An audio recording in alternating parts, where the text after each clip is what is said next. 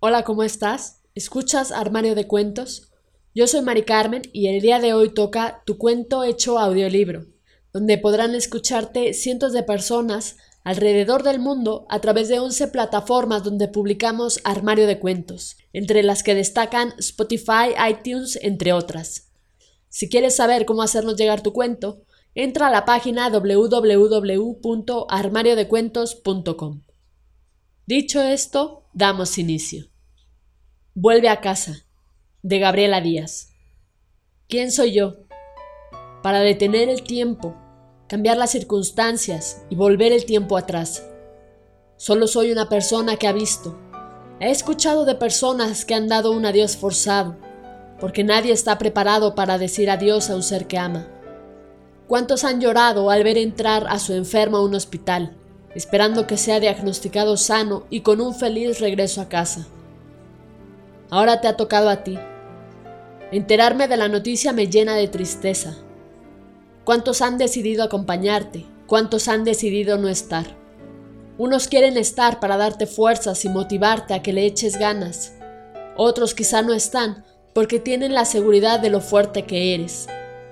Todos te amamos y elevamos una plegaria por tu pronta recuperación desde lo más profundo de nuestro corazón, seguros de que Dios nos escucha. Enterarme que vas evolucionando bien me motivó a escribir esto para ti y así poderte decir tantas cosas. Para empezar, quiero decirte que la casa está vacía sin ti, que tengo aún guardados los dulces que tanto te gustan.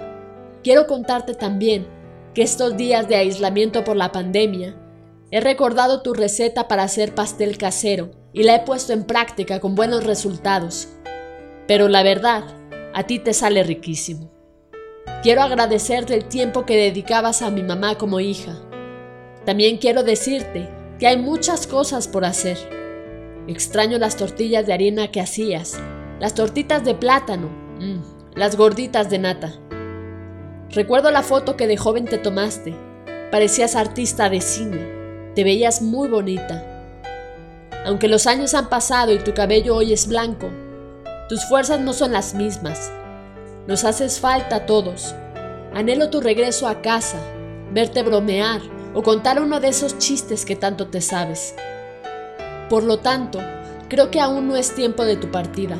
Aún queda mucho por decirnos. Infinidad de juegos a las cartas y de dominó.